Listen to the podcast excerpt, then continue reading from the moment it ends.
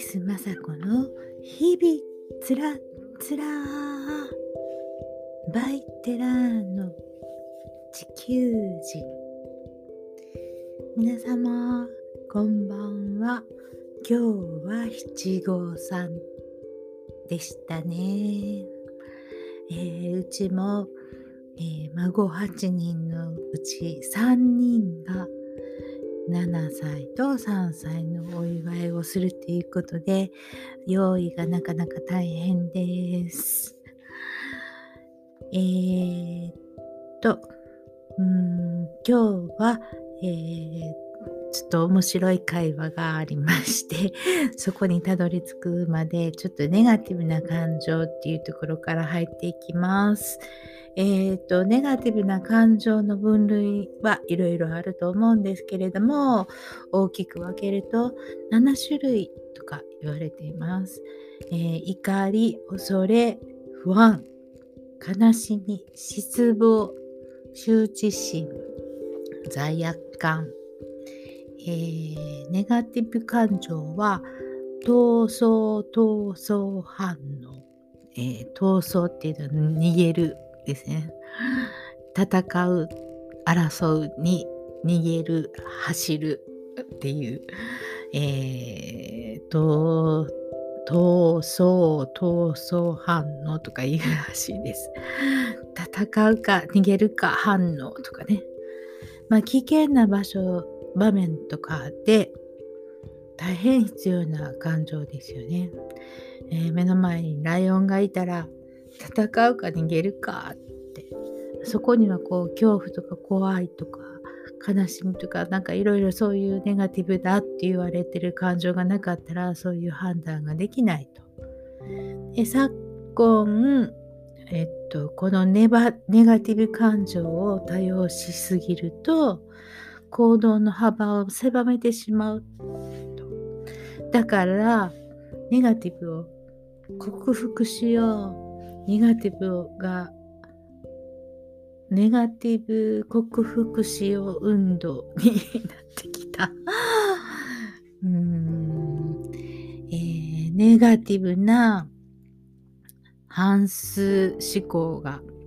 脳と心と体に及ぼす悪影響を理解してその上で工事の視点高い視点えー、超越したところから客観的に自分を認知するメタ認知とかそういう効果も言われてきていますしうーんもうちょっとこう視座っていうんですかね、えーと、見るところの視点を変えてみようとか。あと病院に行っちゃったら精神科とかえー、脅迫性障害ですねとか言われたり、うんまあそういうこともあると思います。えっ、ー、と、自分でもつまらないなって思ってても、そのことが頭から離れないで、何度も繰り返してしまう。うん、自分のもう意図、意識に反して頭に浮かんでしまって、払いのけられない。ある行為をしないでいられない。えー、不潔に思い過剰に手を洗いとか戸締まりを何度も確認しないといけないとか火の元のチェックをしないといけないとか家出たにもかかわらずまた帰って確認してそれ続けている人とか、うん、ありますよね。えー、調子が悪くって病院に行けば傷病名がつ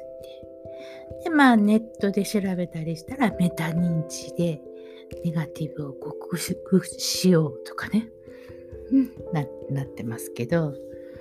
だいたいネガティブポジティブっていう言葉が出てきてその、えー、本当の元の常識をこう狂わせているような気がします。うん。えー、負の作用がネガティブっていう言ってるんですけれども本当は風じゃないんですよね。えー、人が活動するための魂のシステムっていう回でもお伝えしましたけれどももう基本必須必須科目だからちょっと何回も出てくるんですけれども最高な状態で一例思考直日有愛し知っていうシステム人を動かすシステムを正常に働かしていこうと思ったらその負ネガティブって言われてる怒り恐れ不安悲しみ失望羞恥心罪悪感って7つ言われてますけれどもこの一例思考を働かせるために5つの情顧みる恥じる食いる恐る悟るっていうものがなかったら思考有愛し知っていう直ひその一例思考が正常に働かないんですね。ちょっとま前の回の文をまた聞いていただければあのちょっとつながってくると思うんですけれども、うん、これがその風と言われているそういうあの恥じるとか食いるとかそういう思い、えー、情がないとその一例魂を働かせるための一例思考というものがひっくり返ってしまって悪悪根とか強根とか、えっと、ひっくり返っちゃうんですね。で正常に働かない。でまたそれを正常に働かせるためにその5つの情があるんですね。5つの情のシステムがあ、えっとなかったら正常に働かない。えー、だから風って呼ばれてるものはもう人にとっては必要な条件で脳もその風の情報を先に処理しようとするんです。えー、それもあの前の回に、えーと、お話ししましたけれども、うん、だからこう人としてはその感情がなかったら正常に働かないと幸せも幸せとは思えないっていうことですね。まあ急速にあの病院とかに行って急速に悪い箇所が見見当たらないのにえー、っと痛いとか辛いとか苦しいとかそういう不調が出てきた時に、えー、とその一例思考っていうことをもうちょっとまた思い出していただきたいなと思います。えー、自分の判断とか方向性を見失う原因は一体何だっていうことですよね結局。えー、センシャル思考っていう本を書かれているグレッグさんは3つ挙げています。えー、情報が多すぎて自分を見失っている。えー、もうまさしくそうですねネットが普及しても誰もがスマートフォンを持ちでスマホ決済をしているわけですよね。で見たくなくても勝手にニュースも入ってきますしあ見ろって言ってきますよね。うん、でもう自分自身選択肢がちょっと多すぎることになってくるんですね。でだんだんだんだん大事なことが見えにくくなってくる。えー、心理学とかではあの決断疲れとかって、えー、コーネル大学の研究によったら人が一日に決断する回数回数は無意識のものも含めると3万5千回とか。食事のに関してだけでも平均226回ほど。決断しているらしいですね。もう本当にどうでも自分っていうか、うん、自分にはどうでもいい情報が自分に入れすぎるから自分を見失うっていうふうに言っています。あと2つ目に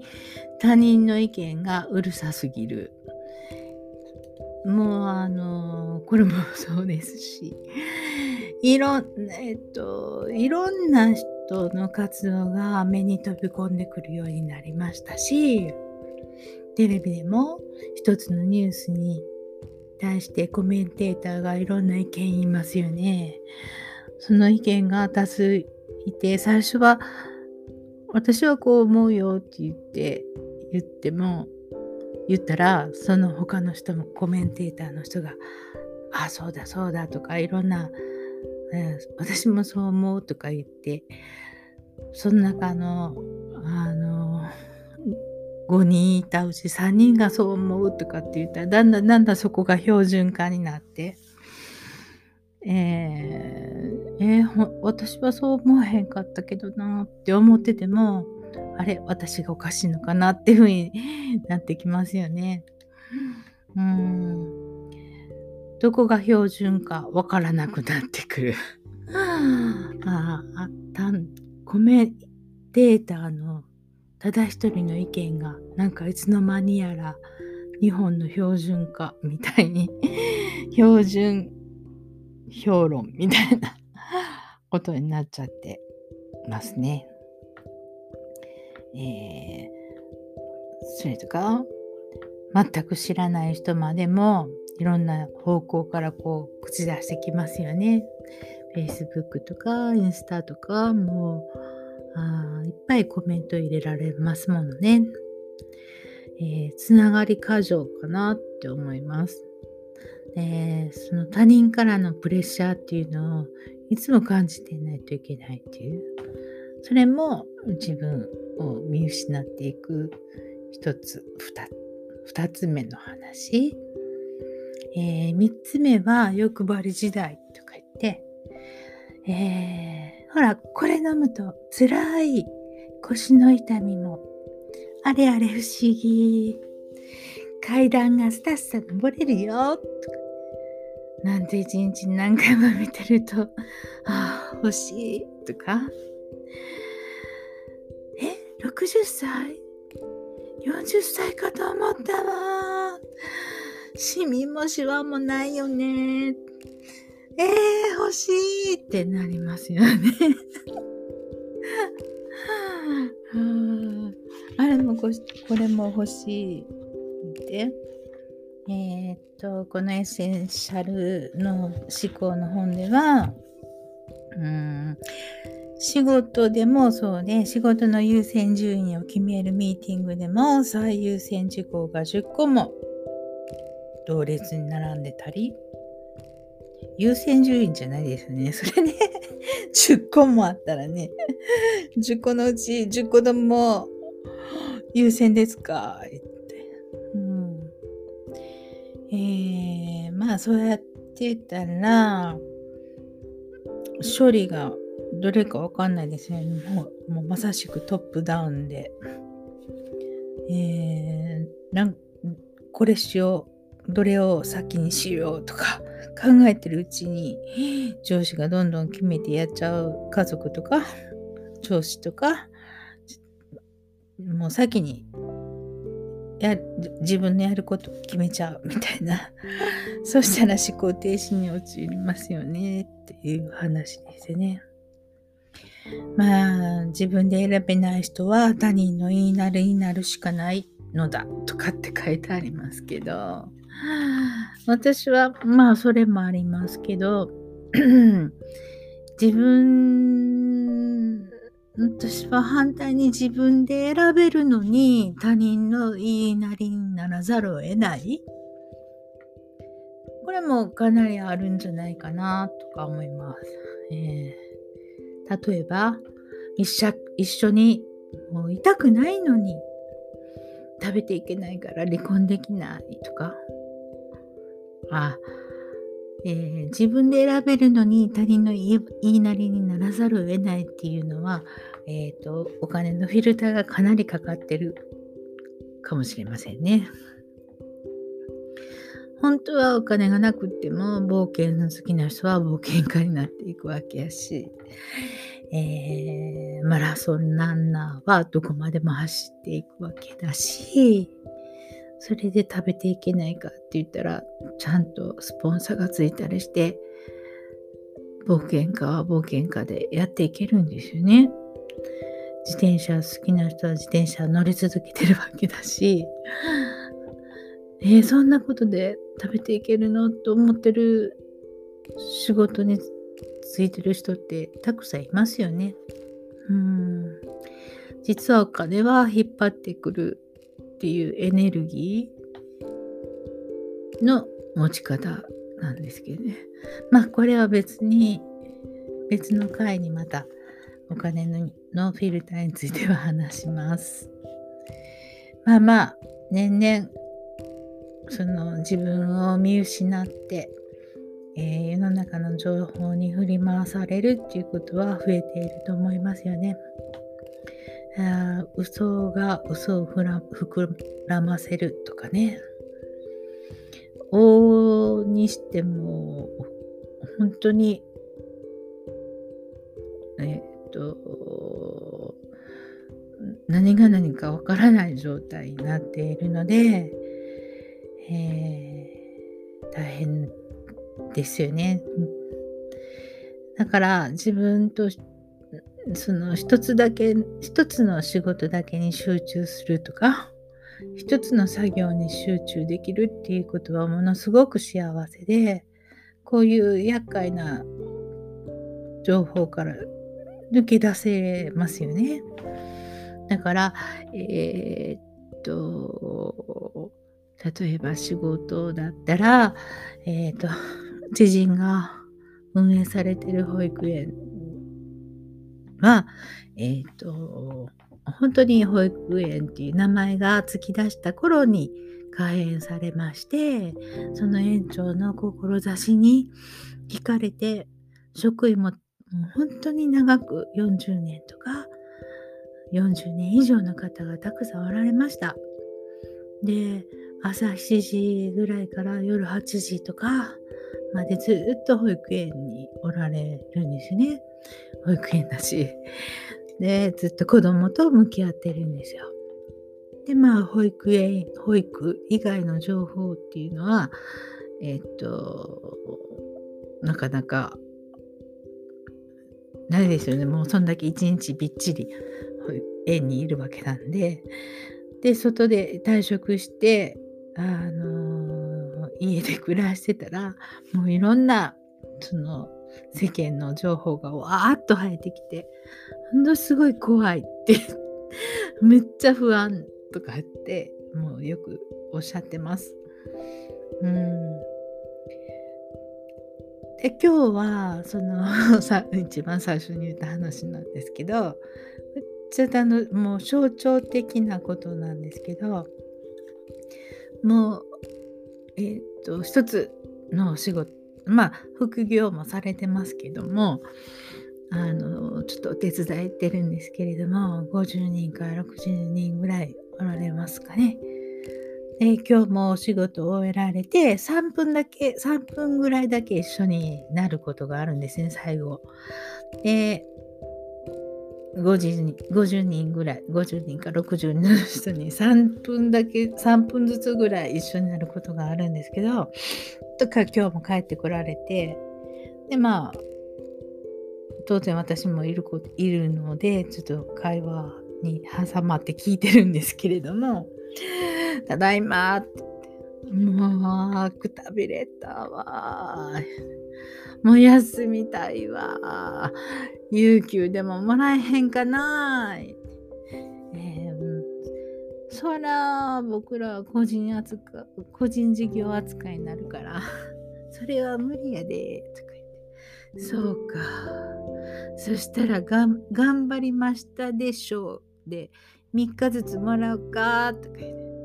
あ、それいいな。でもそんなんしたら一番忙しい時とか雨とかみんなおらんぞって。あれ？なんでみんないないの？なんて言わなあかんぞって。そうやなそれも俺やったら雨の日もらうわこれも雨の日もらうわ。まあ、やっぱりいい日になるやんけ。やっぱあかんな。しゃあない、明日頑張ろうか。言うて、トントントントントンと過ぎていかれまして。もう3分ぴったりすぎてもう爆笑でした。そうやってわーって言ってだから to do list なんてしないんですね。 to do list で今日は何できてへんかったしもうそれで終わり。もうまたそういう確認じゃなくて。えっとわあしんどかった。できてできてないっていうかああしんどかったなーって。でもちゃんとポジティブにほんならしゃあない。次の手を考えてやっぱり頑張ろうか言って終わるんですね。次の手をちゃんと納得してかあのほんじゃ頑張ろうか言って 一日終わってるんですよこれ最高ですよ反省しすぎない しんどかった、しんどかった、言います。悲しかったら悲しかった、言います。でも、楽しかったなぁとも言います、最後に。いいこと言って終わるんですよ。じゃあ明日頑張ろうか。じゃあねんなぁ、って。あもう確認して、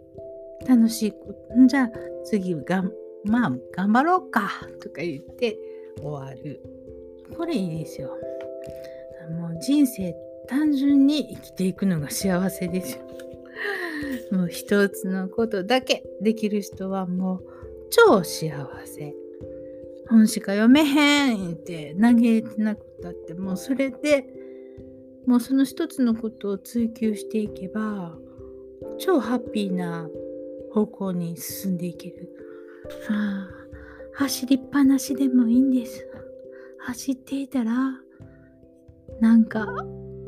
スポンサーがついてきたりします。そういうもんです。まあ、あのー、自分がいる情報だけ自分で探して自分以外のその他大勢の人の話はもう耳半分人のことを見てほしい手に入れてやるっていう精神は多くはお金のフィルターがかかっていますよと。まあ一例思考を正常に働かせるにはネガティブとか言われてる感情は大切です。でまあここでこう立体的になることを言うとえー、マイナスでもなくプラスでもなく右左でもなく上下でもなく完全真ん中のニュートラルな状態に自分をおら立て直していこうと思った時には一例っていうもの直の御霊に顧みるっていうことがとても大切です。立体になってくるんですね。上下左右前後あらゆる角度からこう防御していこうと思ったらだんだんこう立体的になるんですね。まあそういう話をまたしていきます。今日はこれで失礼します。ありがとうございました。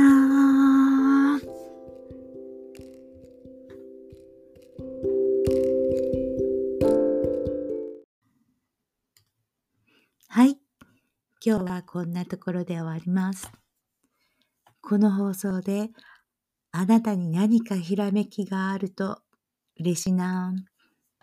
そして何かしらひらめきがあったらそちらこちらフォローしていただければもっと嬉しいです。素敵な日々になりますようにお祈りしていますね。